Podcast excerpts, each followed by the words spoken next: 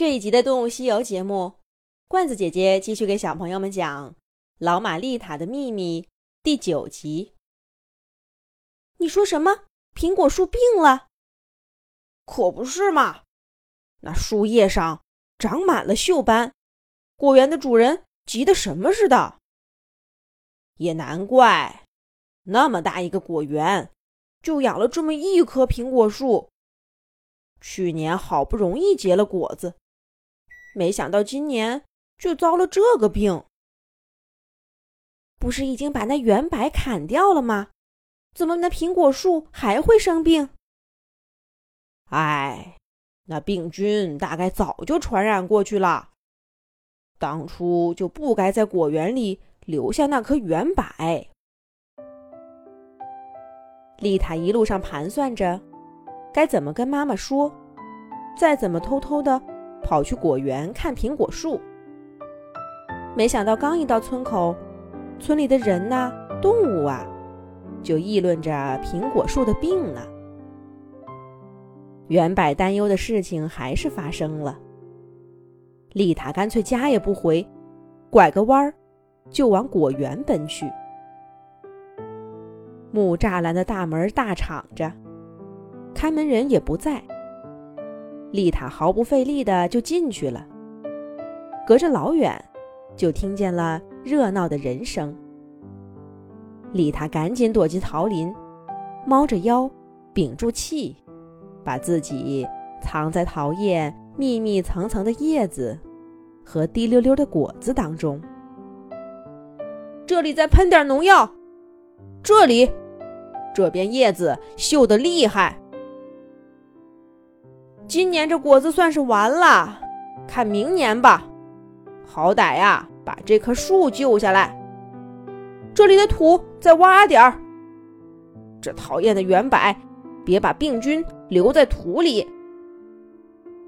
我说你这就不讲科学了。要真那样，苹果树也就不生病了。那我不管，大家还是加把劲儿，多挖出来点土，我放心。人们不说话了。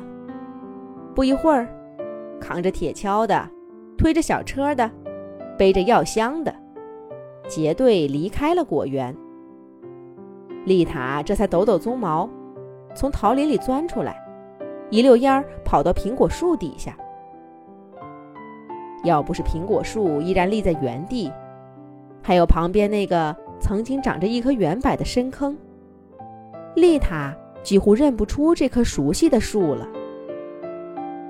天气还是仲春，苹果树的叶子却好像早早的就入了秋。棕褐色的细小锈斑爬到翠绿的叶片上，仿佛吸走了所有的养分。叶片在阴雨中潮湿黏腻，却毫无光泽，仿佛随时要从树枝上。掉下来似的。虽然听妈妈说过苹果锈病的模样，但亲眼看见，丽塔还是看得头皮发麻。那些锈点儿就好像会说话似的，紧盯着丽塔，狰狞的笑着，好像在说：“怕了吧？怕了就不要看，躲回妈妈的怀里哭去吧。”可是紧接着，他们又故意抓住丽塔的眼睛，让她扭不开头。一颗锈点儿突然狡猾的眨了眨眼，绽放出一朵橘红色的肉质花朵，扒在叶片上，几乎看不见叶片的翠绿了。丽塔喜欢各种各样的花，但对眼前这朵，却只感到无比的厌恶。因为他正在丽塔的面前吞噬着苹果树的生命，但这朵可爱的花，这一束触目惊心的锈斑，并没有吓到丽塔。丽塔走向苹果树，站在那个原本属于原柏的深坑里面，张开手臂，拥抱了苹果树。丽塔摸到那些粉末似的锈点儿，又看到另外几朵绽开的黄花。苹果树什么都没有说，而丽塔脑子里出现的却是那颗圆柏蘑菇头似的样子。第二天，苹果树的状况一点都没有好转。人们往它的树干里扎进一根细细的针，装着营养液的袋子挂在树杈上，液体顺着管子滴答答流进苹果树的身体。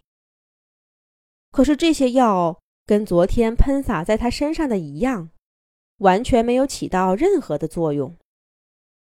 苹果树甚至更蔫儿了，头顶的枝条无力地垂着。铁锈没有再恶化，但苹果树身上的生气却越来越少了。这可怎么办？怎么办呢？人们焦急地感叹着，却想不出任何办法。苹果树生病的消息成了村子里的头等大事，人们多方奔走，帮果园的主人想办法。而小玛丽塔的心里却有另一个想法。这一天，他趁着农活不忙，溜出家门，顺着那条只走过一次的路，跑到河边。